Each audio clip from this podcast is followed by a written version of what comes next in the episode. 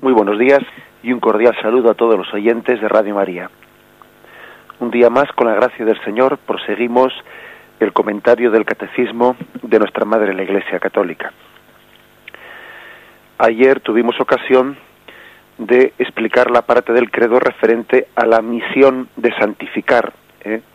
de, de los obispos, de la misión de santificar de la Iglesia jerárquica decíamos que eran tres las misiones encomendadas por Cristo, la de enseñar, la de santificar y nos faltaba una por explicar la misión de gobernar. Hemos dejado para el final esta misión de gobierno que tiene la Iglesia jerárquica y son tres puntos del catecismo, el 894, 895 y 896. Comenzamos con el primero, lo leemos y lo explicamos brevemente.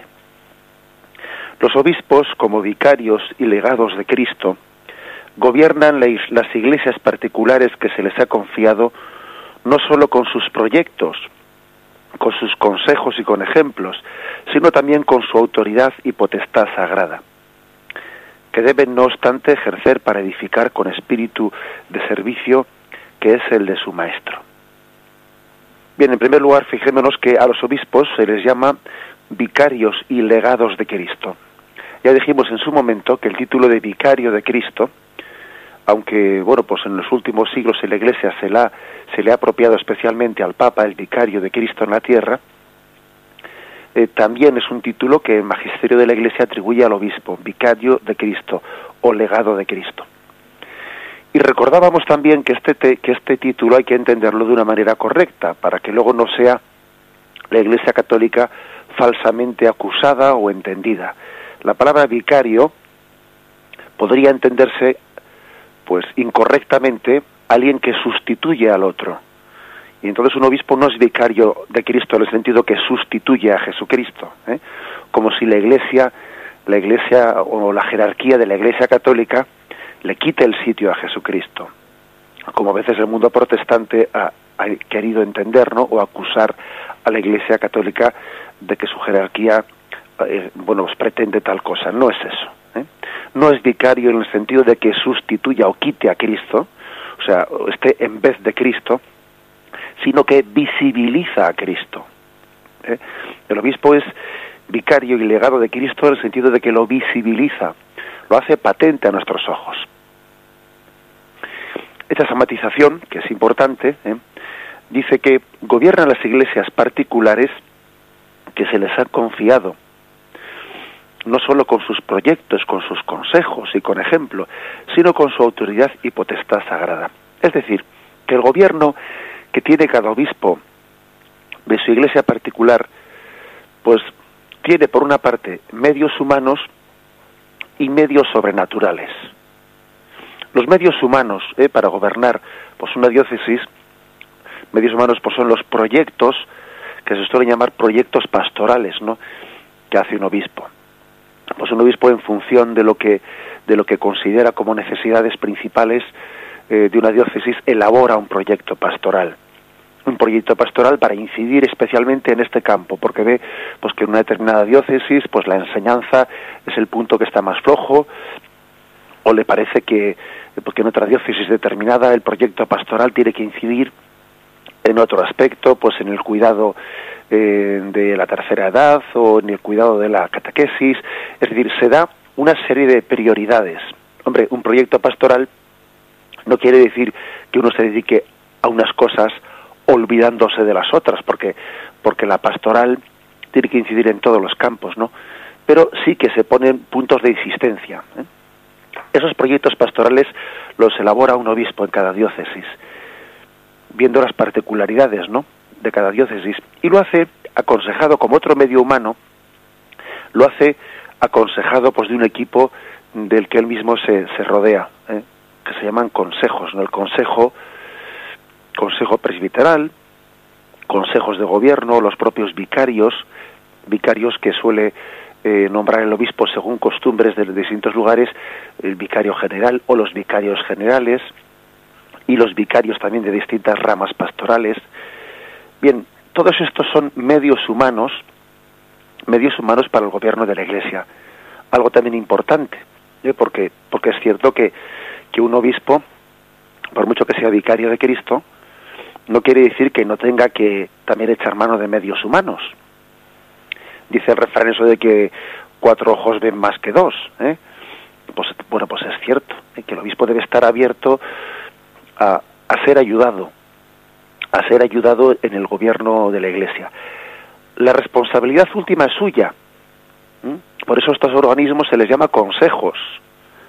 Consejos. Que quiere decir que al obispo le aconsejan, pero el que en última instancia decide es el obispo. ¿eh? Sería incorrecto que estos consejos, pues, eh, adquiriesen una especie de autoridad, eh, pues, bueno, como si fuesen parlamentos. No, no son parlamentos. Un consejo, un consejo mm, de laicos, un consejo presbiteral, en una diócesis no es un pequeño parlamento en el que las cosas se votan de una manera decisoria y se le imponen al obispo. No, la autoridad es del obispo. Él es el responsable ante Jesucristo de las decisiones. Él es el responsable también ante el Papa de, las, de las decisiones. Bien, también dice una cosa más. Dice que, que los mm, otro medio humano, ¿eh? otro medio humano para gobernar una diócesis es el de los ejemplos, el ejemplo con el que un obispo gobierna gobierna una diócesis. Bien, después lo vamos a lo vamos a desarrollar un poco porque es que este punto del catecismo eh, ofrece un texto evangélico para pues para destacar de qué manera se em, pues también se gobierna por los ejemplos de vida. Bien, pero aparte de los medios humanos están también los medios sobrenaturales y un medio sobrenatural es que el obispo tiene una autoridad y una potestad sagrada. Autoridad y potestad sagrada. Quiere decir que tiene una gracia de Estado, que su vocación concreta de, de ser pastor y de, y de poder gobernar y de deber gobernar un rebaño, tiene también una luz especial del Espíritu Santo para ello. No en virtud de que Él sea el más inteligente, no en virtud de que, no, sino en virtud de que también hay una gracia de Estado. Todos tenemos en esta vida una gracia de Estado. El padre para ser padre, la madre para ser madre. ¿Cuántas veces eh, yo creo que muchos oyentes se identificarán con esto que voy a decir, ¿no? ¿Cuántas veces ocurre que alguien, por ejemplo, antes de casarse, piensa no se encuentra preparado y dice yo no sé si me siento preparado pues para llevar adelante una familia y para educar unos hijos y le parece que es algo que le supera, que le sobrepasa, ¿no? Y luego cuando llega el momento de afrontar ese reto tan tan grande, ¿no? Pues siente que Dios le ayuda, que tiene una gracia de estado, que lo que él antes sentía como incapacidad, Dios le da una gracia de estado, que lo que antes le parecía que no sabía cómo hacerlo, no nadie le dio el libro de instrucciones de no, no, pero sin embargo hay una gracia de estado. O sea que aparte de los medios humanos para gobernar, hay una gracia de Estado. Una potestad que también supone una inspiración del Espíritu Santo también para gobernar. ¿Esto quiere decir que el obispo no se puede equivocar gobernando? Pues no. El obispo se puede equivocar gobernando, ¿eh? como todos nosotros, ¿no? Pero bueno, también hay que decir que yo me atrevería a decir la siguiente frase, ¿no? Que es más fácil que nos equivoquemos a los que nos toca obedecer que a los que les toca mandar. Es más fácil. Es más fácil el, error en el que está abajo que en el que está arriba. Un padre no se puede equivocar, eh, una madre, ¿no? No se puede equivocar a la hora de, de, mandar y gobernar a sus hijos. Claro que se puede equivocar. Ahora, ¿qué será más fácil? ¿Que se equivoque el padre o que se equivoque el hijo? Yo creo que por probabilidades ¿eh? hay que decir que es más fácil que se equivoque el hijo, porque tiene menos perspectiva, y porque tiene menos experiencia y porque tiene, no tiene la gracia de Estado, insisto en esto. O sea, Dios no le ha dado la gracia de, de, gobernar, de ser padre como, como tiene su, ¿eh? su madre y su padre. Hay una gracia de Estado que no, que, no, que no le hace infalible ni a un padre ni a una madre, ni a un obispo tampoco. No, infalibles no les hace para gobernar.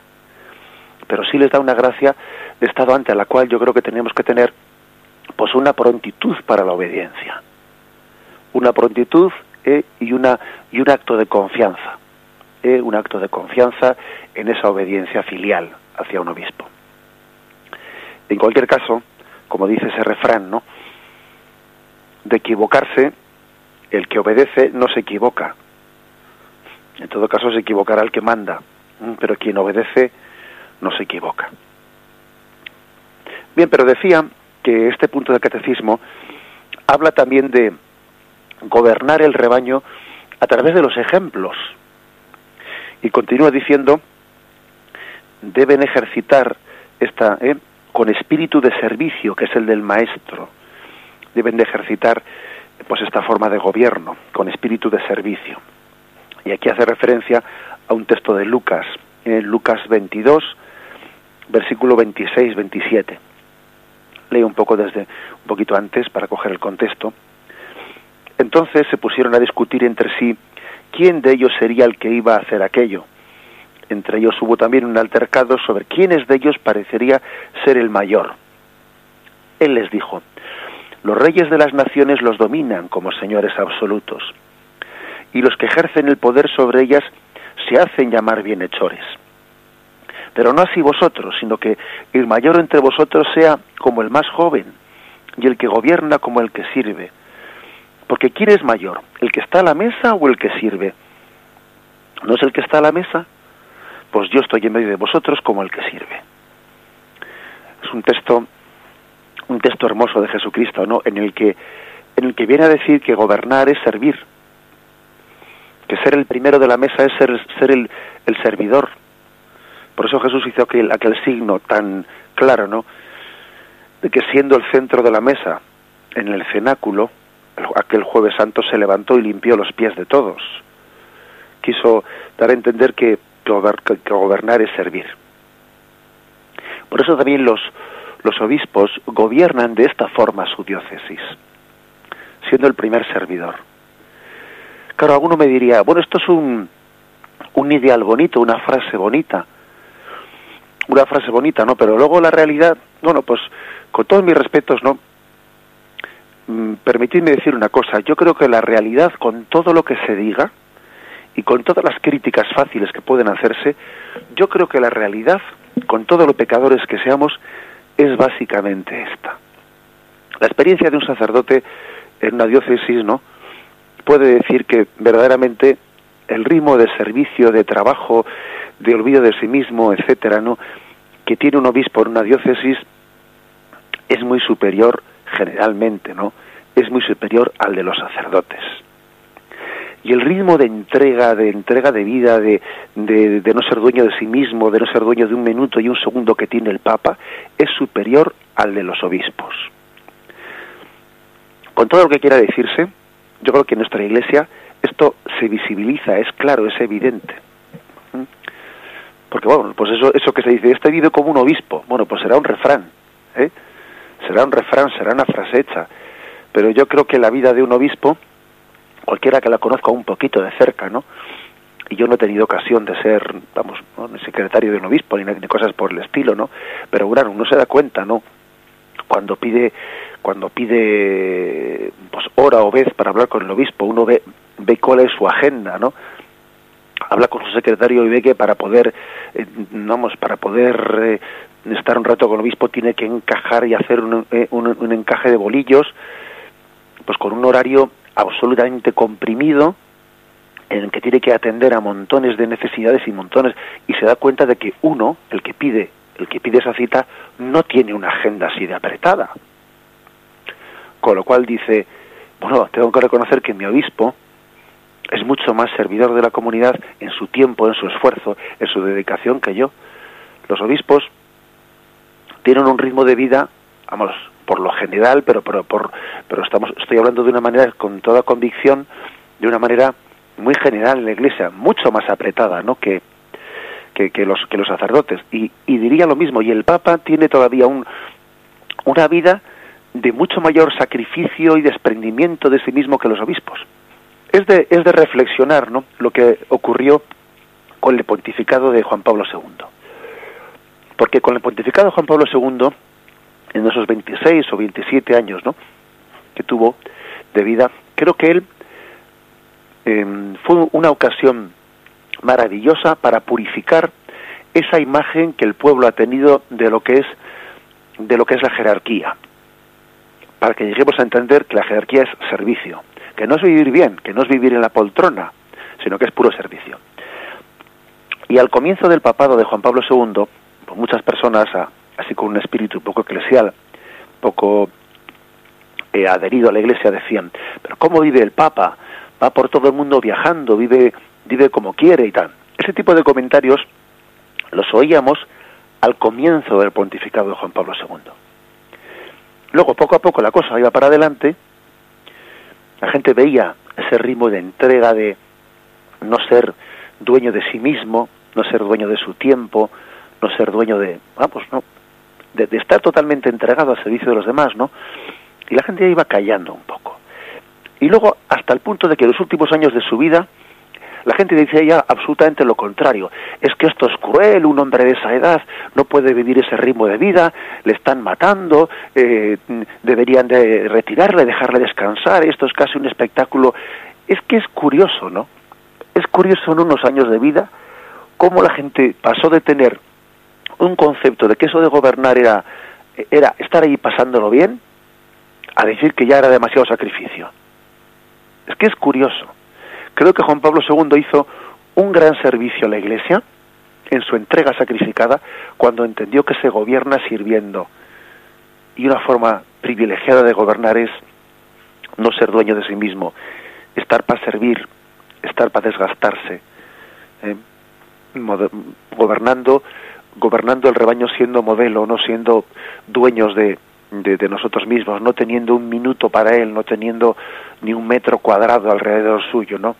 Donde poder, donde poder descansar. Recuerdo que, recuerdo que mm, Paloma eh, Gómez Borrero, esa periodista que tan de cerca no ha seguido al Santo Padre, recuerdo haberle escuchado una conferencia, una conferencia que pronunció precisamente aquí en Zumarra, en nuestra parroquia, con motivo de la inauguración, ¿no? De la parroquia esta de Salvador en la que estamos y ella en una, en una conferencia que pronunciaba contaba una anécdota ocurrida ocurrida en, en uno de los viajes en el que ella siguió a Juan Pablo II por un país africano, ¿no? Y decía ella que eh, llegó el momento después de la comida, el momento del descanso, en el que se supone que el Papa pues se retiraba, ¿no? A sus a sus aposentos, ¿no? Para descansar un poco, al cuarto que lo hubiesen allí preparado. Y dice que ella, pues claro, era un país africano y era una casa pequeñita en la que convivían allí todos, ¿no? Convivían hasta unos, los periodistas del séquito del Papa y convivían en la misma, el mismo edificio. Y le llamó la atención que, que pues una escolta del Papa estuviese en la puerta de la capilla, en vez de en la puerta de la habitación donde tenía que estar durmiendo el Papa.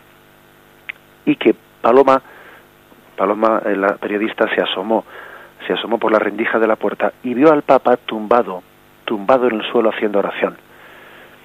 Y decía, ya este hombre, para entonces tendría lógicamente más, más salud y más, más fuerzas que, en el último momento de su vida, ¿no?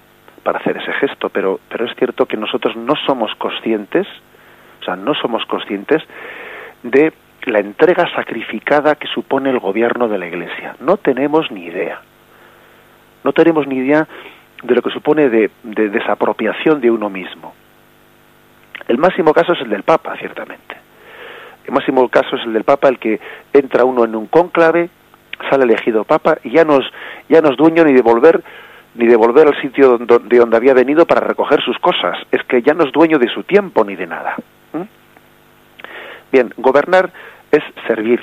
Eh, y una de las y, digamos que hay medios humanos y medios sobrenaturales para el gobierno de la Iglesia esa gracia de Estado. Pero pidamos también la gracia para nuestros pastores, la gracia de la entrega de sus vidas. ¿eh? Especialmente hay que decir que este mundo además habla de un retiro, ¿no? Ese retiro a los 65 años famoso y, y, que generalmente las jubilaciones se adelantan a los 60 años, ¿no? Bueno, nuestros sacerdotes y nuestros obispos se retiran con 75 años y a esa edad llevan un ritmo de trabajo, vamos, que yo creo que ningún eh, ningún otro tipo, vamos, ninguna otra persona a esa edad mantiene ese ritmo de trabajo. No digamos nada el Papa, que tiene un cargo vitalicio. Por tanto, purifiquemos, ¿no? y quitémonos de la cabeza esas palabras que, no sé, que a veces el refranero un tanto cruel, eh, pues nos ha metido vives como un obispo y cosas por el estilo. Porque el gobierno de la Iglesia es un gobierno verdaderamente sacrificado, porque es un gobierno al servicio de Cristo en cada uno de los fieles. Lo meditamos y ahora mismo continuamos.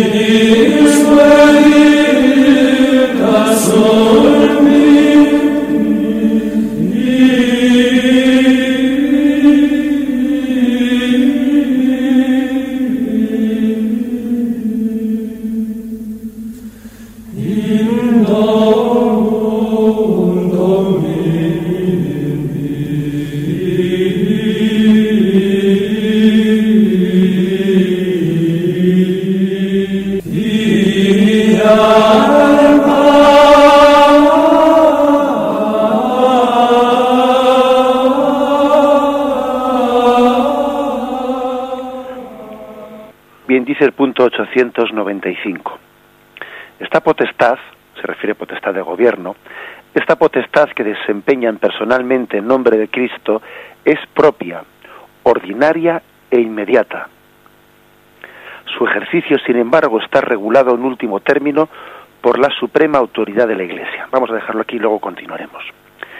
Esta potestad, la potestad se refiere, la potestad sacramental, es decir, en virtud del sacramento del orden, recibido en primer grado cuando es el obispo, recibido en segundo grado cuando es el sacerdote, esa potestad se recibe por el propio sacramento. Es el propio sacramento el que te la da. Bien, pero, pero una cosa es, aquí se distingue una cosa. La potestad viene por el sacramento, pero el ejercicio el ejercicio de la, de la potestad, o sea, lo que se llama la jurisdicción, viene por el Papa. El Papa no es el que le da la potestad, la potestad se la dado el sacramento. El sacramento es el que le ha dado el poder de, de consagrar, el poder de, de, poder eh, ordenar sacerdotes, de poder confirmar. Eso se lo ha dado el sacramento al obispo o en el otro grado a los sacerdotes. Pero la jurisdicción es el Papa el que se la da, porque el Papa designa los sujetos. Entonces el Papa designa o confirma ¿eh? la elección de un obispo para una diócesis. Elige o confirma. ¿eh? Entonces, aquí se distinguen dos cosas, ¿no? Lo que es la potestad que la da el sacramento y lo que es la jurisdicción que esa la da el Papa con los destinos, ¿no? A un obispo le da un destino, le cambia de destino, etcétera. Pero esa potestad, dice aquí, como viene directamente por el sacramento de Cristo, la potestad no la da el Papa, la da directamente el sacramento de Cristo. Dice, es propia, ordinaria e inmediata. ¿Qué quiere decir eso? Eh, pues propia quiere decir que no es en nombre de otra persona, ¿eh? no, sino que en nombre propio Jesús le llama a ese obispo, a ese sacerdote, es propia. Es ordinaria, Ordinaria quiere decir que no es delegada de otro poder. Ordinariamente, es decir, en primer, en primer término, sin una delegación de, de, otro, pues es el obispo el que tiene la autoridad en su, en su diócesis. No es un delegado del Papa, no. Está directamente elegido mm, por Cristo eh, con, con esa potestad que le da el sacramento del orden. Es inmediata. ¿Inmediata qué quiere decir? Pues que sin una persona interpuesta, sin un supervisor al lado suyo. ¿eh? Es verdad que el obispo tiene que dar cuenta ante la Santa Sede haciendo pues eh, pues esas visitas ad limina que hace cada cinco años para ver la marcha de la diócesis. Pero él ordinariamente, ordinariamente él gobierna de una manera inmediata, ¿eh? inmediata la, la diócesis, ¿eh? sin, sin, que tenga que estar pidiendo permiso para cada cosa, para, la hora, para el momento de gobernar. El obispo, por lo tanto, tiene el derecho y el deber de legislar en lo referente al apostolado, en lo referente a la pastoral, en lo referente a, a la celebración del culto en comunión con toda la Iglesia. O sea, insisto, hay que distinguir entre potestad, que la potestad la da el sacramento, de la jurisdicción. Y la jurisdicción eh, la da el Papa. La jurisdicción es que un obispo tenga autoridad aquí o no, se le cambia de jurisdicción y se lo envía a otro sitio. Y también podría ocurrir en un caso extremo que el Papa a un obispo pues le deje sin jurisdicción. ¿eh? Pues imaginemos que hay un problema grave y el Papa a un obispo le deja sin jurisdicción. Sigue siendo obispo, pero el Papa no le da una jurisdicción.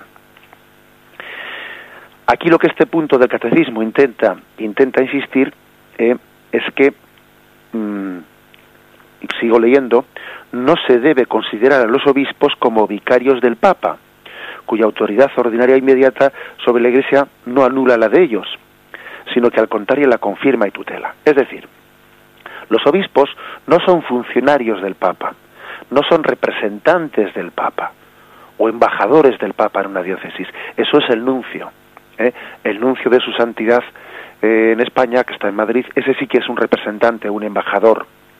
Los, los obispos no son funcionarios, no son delegados ¿eh? del Papa.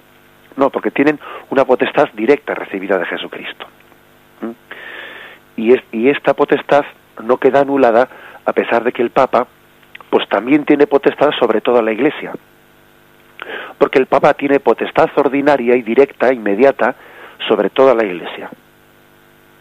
Dicho de otra forma, en, una diócesis hay como dos, dos, dos obispos, el obispo ordinario del lugar y el Papa, porque el Papa es como obispo de todo el mundo. Él tiene una potestad directa y ordinaria sobre toda la Iglesia. ¿Mm? Y, en ese sentido, bueno, es una manera de hablar que ahora mismo se me está ocurriendo, ¿verdad? Que igual algún eclesiólogo diría, no sé si es muy, muy propia, pero bueno, permítaseme un poco la libertad. Es como si cada feligres tuviese dos obispos.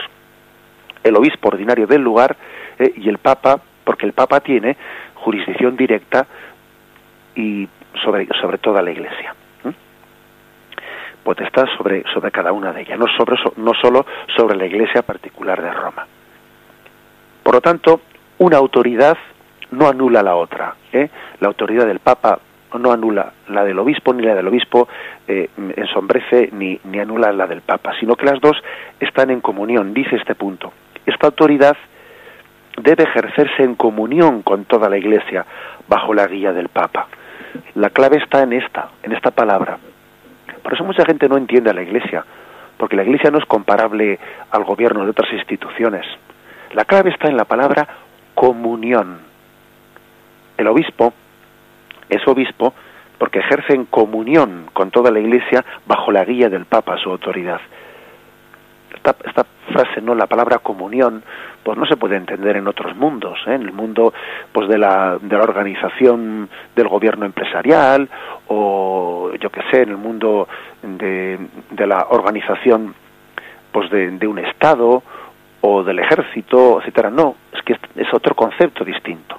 Aquí hablamos de una comunión, de que un obispo gobierna su iglesia en comunión eh, bajo, bajo la guía del Papa. Bien, entendamos también que luego hay distintas formas, distintas formas de ejercer y de vivir esta realidad, distintas formas. Mm, por ejemplo, pues eh, dentro de, sabéis que en la iglesia existe pues el rito latino y también otros ritos orientales. Y en el rito latino, en nuestra iglesia latina, pues el Papa el Papa tiene una forma y una costumbre mm, pues de ordinario de, de, gobernar la Iglesia pues de una manera mm, pues mucho más directa que en los ritos orientales. En los, por ejemplo, os pongo un ejemplo para así concreto y directo. Entre nosotros el Papa nombra directamente los obispos. Él nombra directamente los obispos. ¿eh? Sin embargo, en otros, en otros lugares, eh, más bien los, los obispos se le presentan al Papa y él los confirma. En algunos ritos orientales no es el Papa directamente ¿no? el que elige los obispos, sino que existe una costumbre ancestral de que los obispos del lugar se juntan, eh, proponen un obispo y se lo ofrecen al Papa que él lo confirma. Quiero decir con esto que también hay que entender que pueden ser distintas las formas de gobierno en la, a la hora de ejercer ese gobierno del, eh, Papa, en distintas las formas. Y de hecho, de hecho, pues en este proceso ecuménico en el que nos encontramos con la Iglesia, eh, con la Iglesia ortodoxa, que Dios quiera, ¿no? Que podamos llegar a esa unión plena con la Iglesia ortodoxa.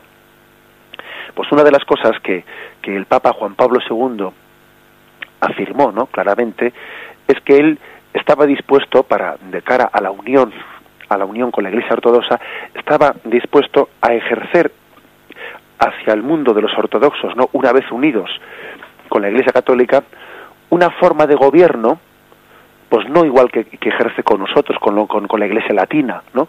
Sino una, una forma de gobierno como la que tenía eh, durante el primer milenio el papado en la que, por ejemplo, ponemos ese caso, el Papa no elegía directamente los obispos, sino que los obispos se elegían, ¿no? Pues en pequeñas en reuniones entre los obispos de la zona o entre incluso el presbiterio de una diócesis y era presentado ante el Papa para que lo confirmase o no lo confirmase. ¿eh? Algo de esto hubo desgraciadamente, pues en el cisma entre Oriente y Occidente, en el cisma en que el año allá por el 1050, 1056, en 1054, mejor dicho, se produjo un cisma entre Roma y Bizancio y entonces se separó la iglesia la iglesia mm, bueno católica de la iglesia ortodoxa ¿eh? hay que decir que desgraciadamente pues bueno pues la iglesia ortodoxa podía tener el pecado en este cisma podía tener el pecado de de estar demasiado bajo el emperador ¿eh? bajo el emperador de Bizancio era una iglesia casi gobernada por un emperador lo cual le daba poca libertad ¿eh? Pero también, como el mismo cardenal Ratzinger entonces, ¿no? Decía en un libro por, por él escrito, en un libro El Nuevo Pueblo de Dios, como también él mismo reconocía siendo eh, aunque era un libro particular suyo, ¿no? Pues entonces él era perfecto de la congregación de la doctrina de la fe. También hay que reconocer que nosotros también pudimos cometer cometer el pecado, cometer el error de pretender gobernar eh, pues las iglesias de Oriente con el mismo sistema que las iglesias de Occidente, y no tiene por qué ser así. ¿eh? El, Papa, puede tener la potestad suprema, ¿no? En la Iglesia, incluso de jurisdicción, aunque la administración de la Iglesia tenga distintas costumbres en un sitio y en otro. Entonces, no tenemos por qué llamarnos la atención por el hecho de que el Papa administre la Iglesia de una manera distinta en los países occidentales que tienen otra tradición que en los países orientales que tienen otras tradiciones. De hecho, en la Iglesia no solamente existe el código de derecho canónico que tenemos nosotros, los latinos, ¿eh? sino que también existen códigos de derecho canónicos orientales, de iglesias en plena comunión con el Papa, ojo, ¿eh? estos ritos orientales, que si los melquitas, que si etcétera, ¿eh? en plena comunión con el Papa, pero que tienen, que la Iglesia les respeta, les respeta pues una forma de administrar sus iglesias distinta a la nuestra, porque la Iglesia se respeta mucho las tradiciones, incluso las tradiciones litúrgicas. Bien, eh, por lo tanto aquí hemos hecho una distinción importante entre qué es la potestad que está recibida del sacramento de cada obispo, qué es la jurisdicción, que la jurisdicción la da el Papa, porque él tiene la jurisdicción suprema, ¿no? La jurisdicción la da el Papa, y qué es la forma de administrar esa jurisdicción, ¿Eh? que la administración central de la Iglesia pues puede tener distintas formas según el rito latino, según los ritos orientales. Distingamos pues potestad, que la da el sacramento, la jurisdicción, que la da el Papa, y la forma de administrar esa jurisdicción, esa administración que puede variar según los ritos. Hacemos una, eh, una reflexión y continuamos.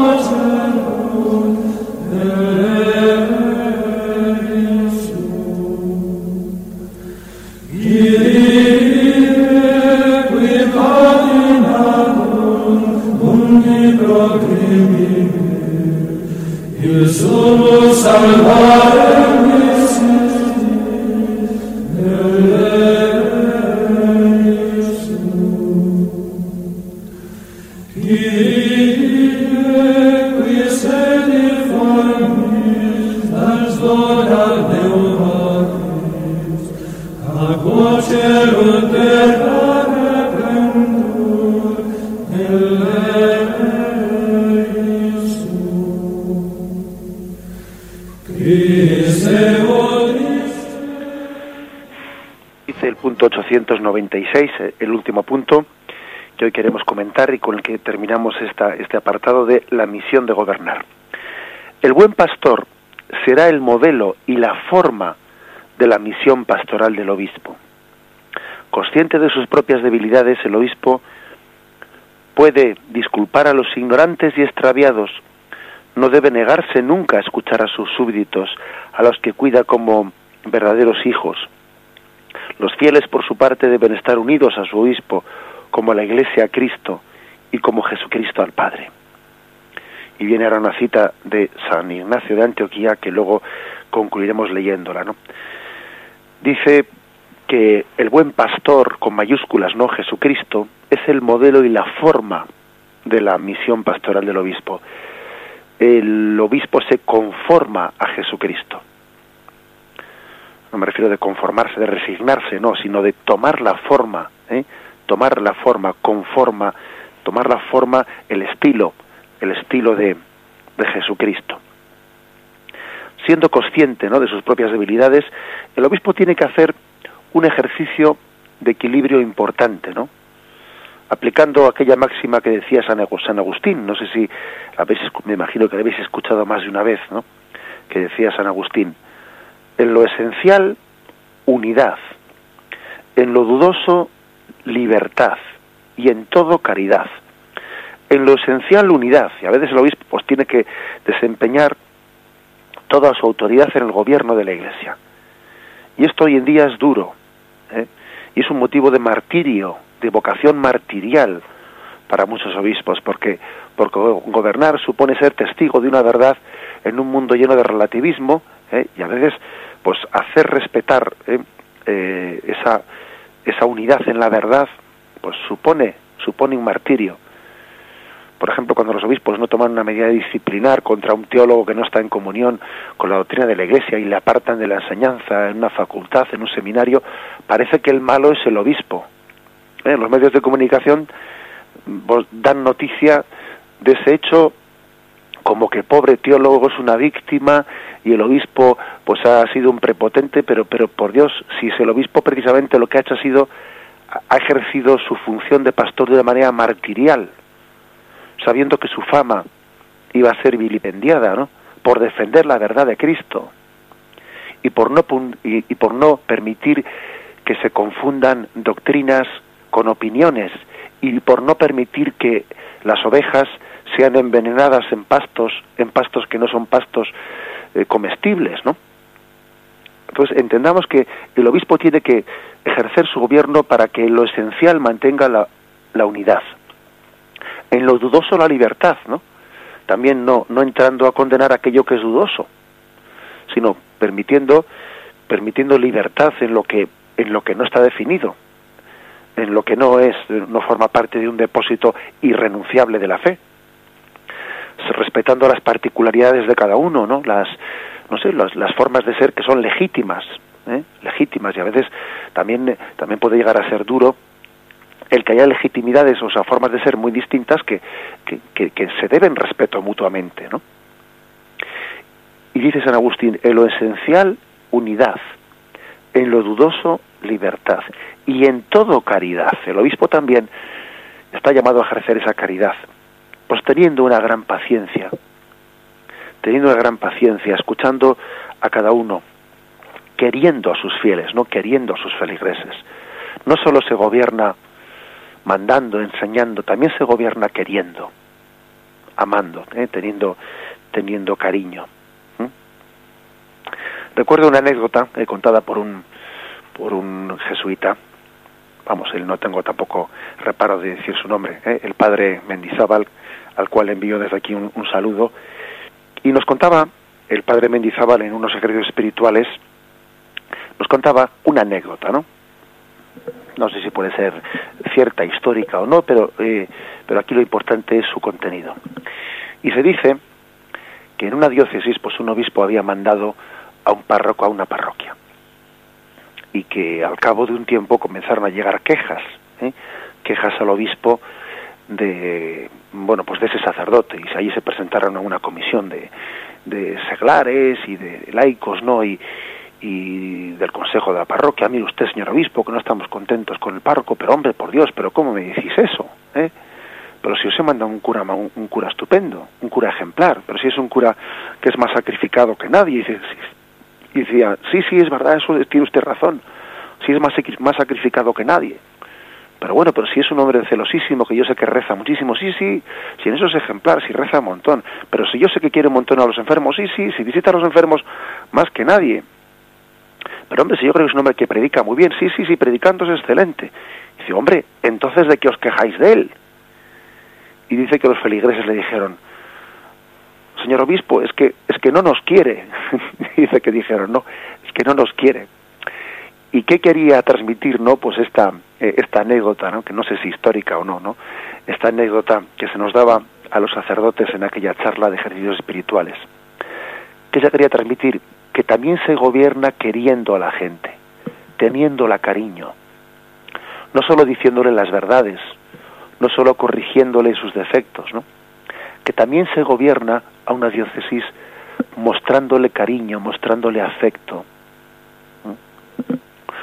Eso se puede aplicar un párroco en su parroquia, se puede aplicar un obispo en su diócesis. Forma parte también del gobierno de la Iglesia esto. ¿eh? Igual que un padre y una madre gobierna, pues no solo reprendiendo, no solo ¿eh? castigando, no solo exhortando a sus hijos, también les gobierna dándoles un beso. Eh, el cariño también forma parte del gobierno de la Iglesia y no lo olvidemos. ¿no? Mientras que no haya amor, la verdad es más difícil aceptada. Eso es así.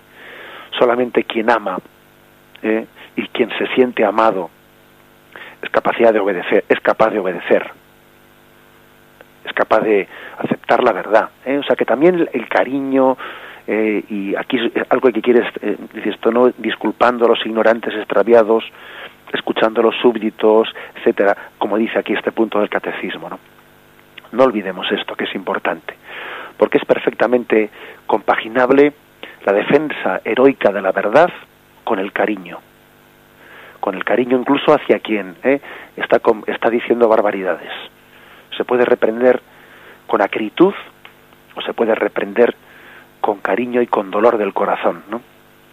Apliquemos, ¿no? Pues creo que especialmente los pastores están llamados a aplicar esta frase de San Agustín. En lo esencial, unidad. En lo dudoso, libertad. Y en todo, caridad. Y terminamos, pues, leyendo este texto, esta cita de San Ignacio de Antioquía, ¿eh? un obispo del primer siglo de la Iglesia, ni más ni menos. ¿eh? que está camino entre el primer y el segundo siglo de la Iglesia. Fijaros una vez más como el catecismo eh, está lleno de citas, ¿no? Pues de no solo de la Sagrada Escritura, sino de los santos padres de los primeros siglos de la Iglesia.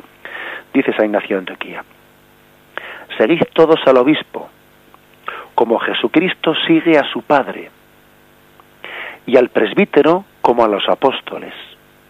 En cuanto a los diáconos, respetadlos como a la ley de Dios que nadie haga al margen del obispo nada en lo que atañe a la iglesia.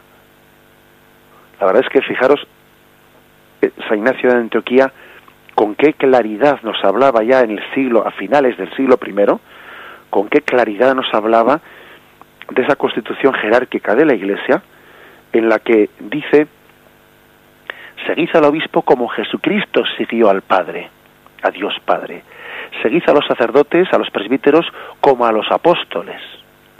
Y en cuanto a los diáconos, respetadlos como la ley de Dios. Que nadie haga al margen del obispo nada en lo que atañe a la iglesia, ¿no?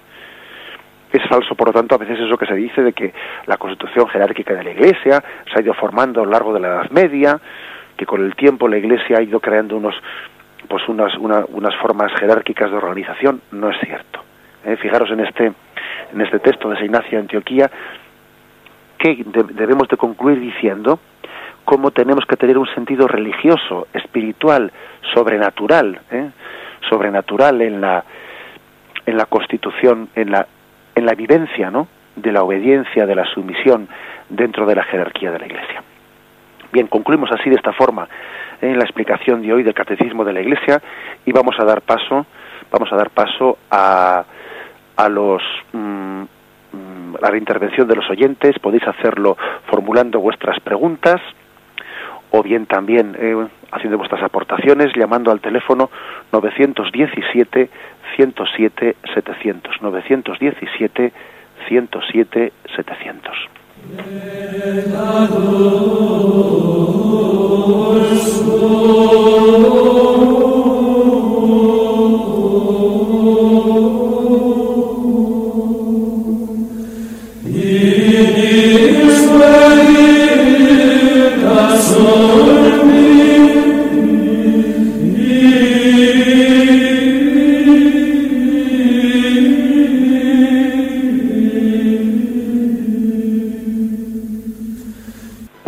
Quién hablamos? Muy buenos días, padres. Habla con Pedro del Norte. Buenos días, Pedro.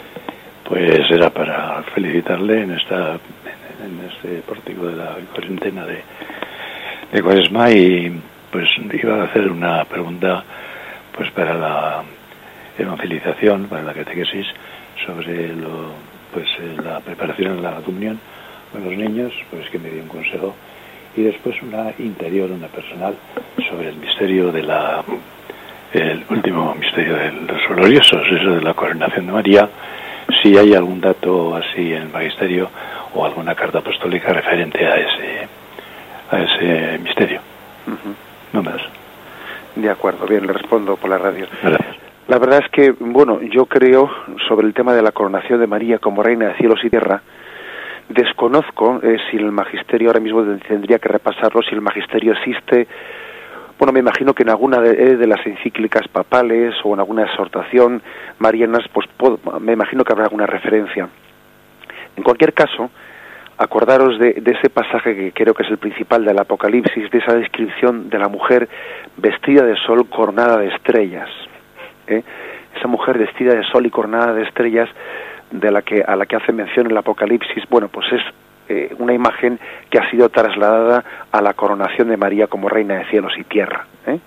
en, el, en, el, misterio del Santo Rosario. Adelante, damos paso al siguiente oyente. Hola, buenos días. Buenos días, sí. Eh, padre, soy Lourdes y le agradezco el, el programa porque nos está haciendo aclaraciones y las preguntas de los que llaman pues también acaban de enriquecer y aclarar muchas cosas con su explicación posterior. Padre, le quería pedir un favor, no sé si pudiera repetir esto que dice San Agustín, porque van dos veces que me quedo sin, o sea, sin oír la frecuencia. de acuerdo. Vale, mucho. Y sabe que ojalá y pudiéramos todos rezar porque cada día se desaparece más la frecuencia en, de, en los momentos más claves. Entonces creo que si unimos oraciones Dios nos escuchará. Muchas gracias. Muy bien, de acuerdo.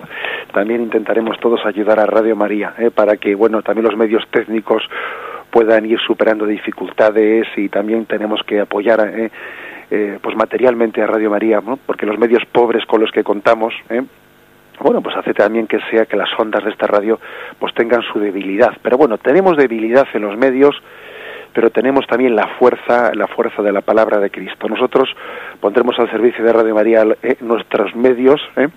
y adelante. La frase de San Agustín, que es una frase muy clave, ¿eh? aplicable para obispos, sacerdotes, seglares, para todo el mundo, es una frase que dice, ¿no? En lo esencial, unidad. En lo dudoso, libertad. Y en todo, caridad. ¿eh? Es una frase, en latín se dice, innecesaris unitas, indubis libertas, in omnibus caritas, ¿no? En lo esencial, unidad. En lo dudoso, libertad. En todo, caridad. Adelante, damos paso al siguiente oyente. Patero, buenos días. Muy buenos días. Mire, eh, quería hacer una aclaración. Esto, yo tengo una duda sobre, eh, leyendo un poco el misal romano y, y, el misal, esto habla sobre el evangeliario, leccionario y el misal. Uh -huh. Y dice que el evangeliario mm, se llevará en procesión cuando se lleva y se coloca en el centro del altar. Luego el sacerdote, si va a leer, pues lo coge él, lo lleva al ambón y, y lo lee y que el misal mmm, se debería de colocar en el momento del ofertorio, es decir, cuando se prepara la mesa de la Eucaristía. Uh -huh. Pero entonces yo la pregunta es la siguiente que me lío un poco. ¿Qué diferencia hay entre el evangeliario, el misal, el leccionario sí, porque lo sabemos que lo utilizamos porque contiene el evangelio y las lecturas bíblicas, sí. ¿no? Entonces, ¿cuál es esto que nunca, yo nunca lo he visto, el, el desplazamiento del evangeliario, sí. que parece ser que debe de ser un códice áureo, áureo o una cosa preciosa de los siglos dos o tres? Si me podía aclarar esto, padre. De acuerdo, sí. Muchas gracias. Le respondo por la radio. Bueno, me imagino que usted eso lo habrá visto en algunas liturgias solemnes, cuando por ejemplo usted ve una liturgia celebrada en, San Pedro del Vaticano, etcétera. El evangeliario no es más que eh, los evangelios extraídos del leccionario. O sea, son los evangelios que se extraen del leccionario y se editan de una forma solemne, como usted bien ha dicho, pues encuadernados de una manera eh, pues hermosa, bella, eh, de manera que puedan ser llevados en procesión, ¿no? En procesión hasta el ambón, incensados, etcétera. Es una manera de solemnizar, ¿no? Pues la palabra de Dios y de destacar que la mayor de las joyas dentro de la palabra de Dios, pues es el Evangelio. ¿eh? El Evangelio es, eh, pues el corazón, igual que la consagración, ¿no? Es el corazón de la liturgia eucarística. El Evangelio es el corazón de la liturgia de la palabra. Por eso pues cuando se celebra muy solemnemente, eh, muy solemnemente, pues se incluso se utiliza pues en vez de en, vez de mezclar todo eh, en el leccionario, allí está todo mezclado en un solo libro, se destaca que el evangelio es el corazón de la liturgia, pues llevando un evangeliario pues en, en procesión y incensándolo, etcétera. Fijémonos que no se inciensa, no se inciensa eh, mm, pues el, libro del Antiguo Testamento, no se inciensa la no, se inciensa el momento de la lectura del Evangelio. ¿eh? Esta incensación se, se hace a el momento de la lectura del Evangelio.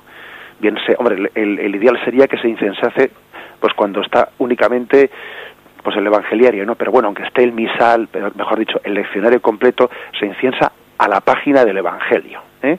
Con eso se quiere destacar que el corazón de la liturgia de la palabra es el Evangelio. Y fijémonos que en ese momento nos ponemos de pie. Hemos escuchado el resto de la liturgia de la palabra sentados.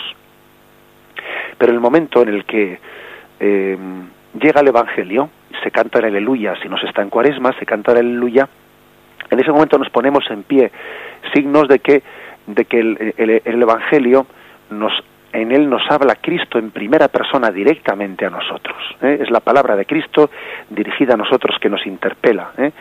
que nos habla en directo. Son formas, por lo tanto, eh, de solemnizar la liturgia, bien sea la que ha dicho em, el oyente de, de, poner el misal en el altar en el momento de las ofrendas, hasta entonces el altar ha estado desnudo, con lo cual si el altar está desnudo hasta las ofrendas, que así ocurre en las liturgias más solemnes, pues se está destacando que todavía no ha llegado la parte de la liturgia eucarística, que todavía estamos únicamente en la liturgia de la palabra y que luego nos desplazamos del ambón, nos desplazamos en el centro de atención al altar. Y entonces en el altar eh, se bueno pues se pone el, misal, se empiezan a traer las ofrendas, etcétera. Es una forma de destacar eh, pues eh, las partes de la liturgia y de solemnizarlas.